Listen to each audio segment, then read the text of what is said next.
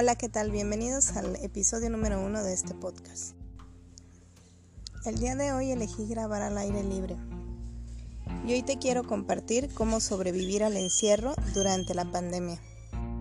Si bien es cierto que esto de la pandemia pues aún continúa o no terminado para muchos países. Sin embargo, a muchos nos pasó que desde el momento en que nos pusieron en cuarentena o en distanciamiento social, Pensamos que no íbamos a poder sobrevivir así durante mucho tiempo. Y es ahí donde comienza el estrés, la ansiedad, la frustración, tal vez el enojo, la depresión y muchas otras emociones que en su momento, aunque no lo parezca, están dentro de nuestro control. Ahora bien, yo decidí hacer algunos cambios en mi vida, en mi día a día, que me ayudaron a mejorar o sobrellevar lo que llevamos de tiempo de este encierro de pandemia. Y te los quiero compartir.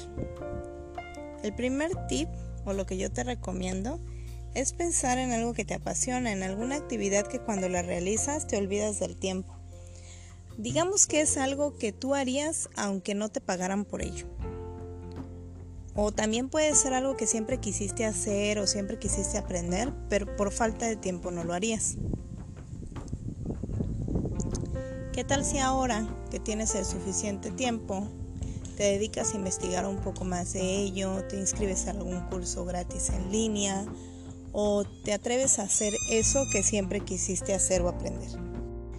Como siguiente recomendación lo que yo empecé a hacer fue crear una rutina organizada por tiempos en mi día a día.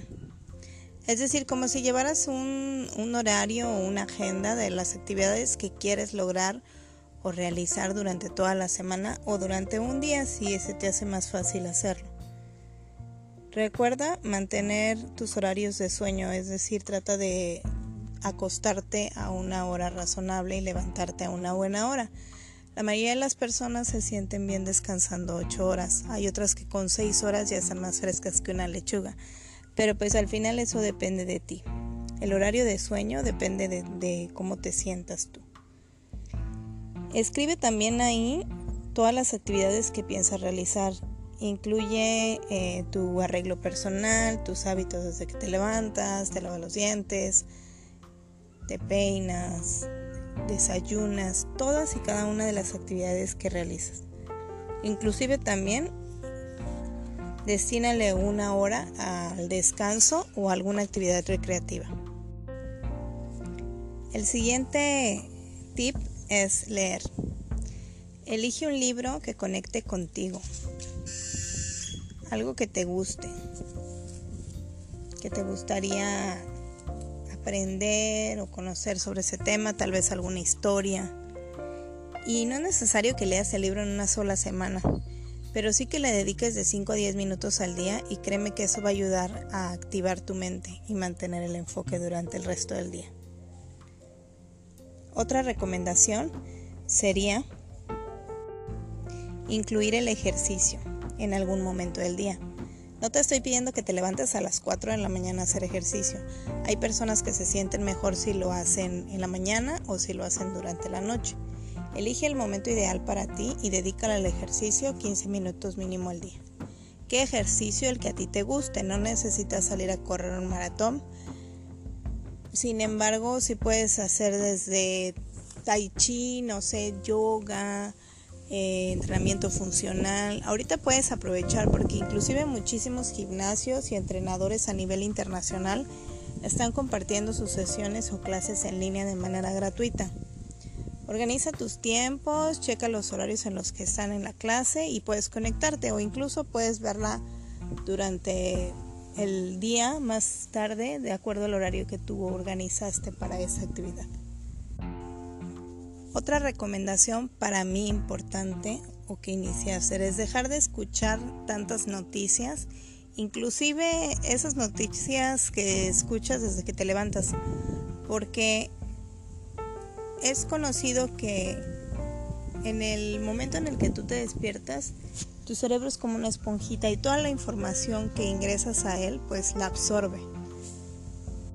Por lo que yo te recomiendo que si te gusta estar informado, pues bueno, tal vez veas el resumen de las noticias más tarde, pero que no sea como que la actividad primordial de tu día a día, estar conectado en todos los canales de noticias, desde que te levantas hasta que te duermes.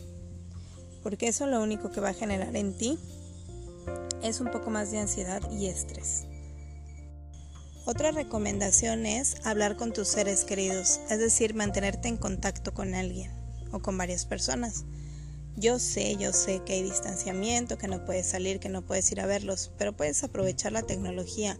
Ahorita hay un sinfín de maneras de conectarte con ellos. Puede ser videollamada, puede ser llamada, puede ser por audio, puede ser por texto. Pero créeme que te va a hacer sentir bien platicar con alguien, contarle tus cosas y darte cuenta que no estás solo o sola, porque no lo estás. Y porque tal vez hay alguien que en ese momento se está sintiendo de la misma manera que tú. O ya pasó por eso y te puede dar algún consejo para sobrellevarlo. Algo igual importante es mantener el orden en tu espacio. De la misma manera que es importante el arreglo personal y tu higiene, para sentirte bien, también es importante mantener tu espacio ordenado. Eso te ayuda a sentir un equilibrio emocional en tu vida. Por lo tanto, aprovecha y tal vez es el momento de remodelar, de pintar, de hacer algunos cambios. Tienes tiempo, utiliza tu creatividad, conecta con ella y diviértete. La siguiente recomendación es evitar o disminuir el consumo de bebidas estimulantes como el café, el azúcar o los refrescos. Si eres de los que son adictos al café, pues simple y sencillamente disminuye el consumo, pero eso te va a ayudar a evitar ansiedad, estrés, nerviosismo, porque eso también estimula tu sistema nervioso. Y como última recomendación, yo te diría que si realmente al hacer todos estos cambios en tu día a día, que te aseguro que van a lograr que te sientas más conectado, más alegre y con un poquito más de energía, tú sientes que aún así la depresión o la situación por la que estás pasando es mucho más fuerte que tú en ese momento, busca ayuda, busca ayuda profesional. Puedes acercarte a algún psicólogo, puedes acercarte a algún terapeuta, puedes acercarte a algún coach. Recuerda que no estás solo y siempre hay alguien ahí para apoyarte. Bien, esto sería todo por el episodio de hoy. Nos vemos en el siguiente episodio con otra experiencia de vida para conectar todos juntos. Mi nombre es Angie Arias y estás escuchando Waking Up. Hasta luego.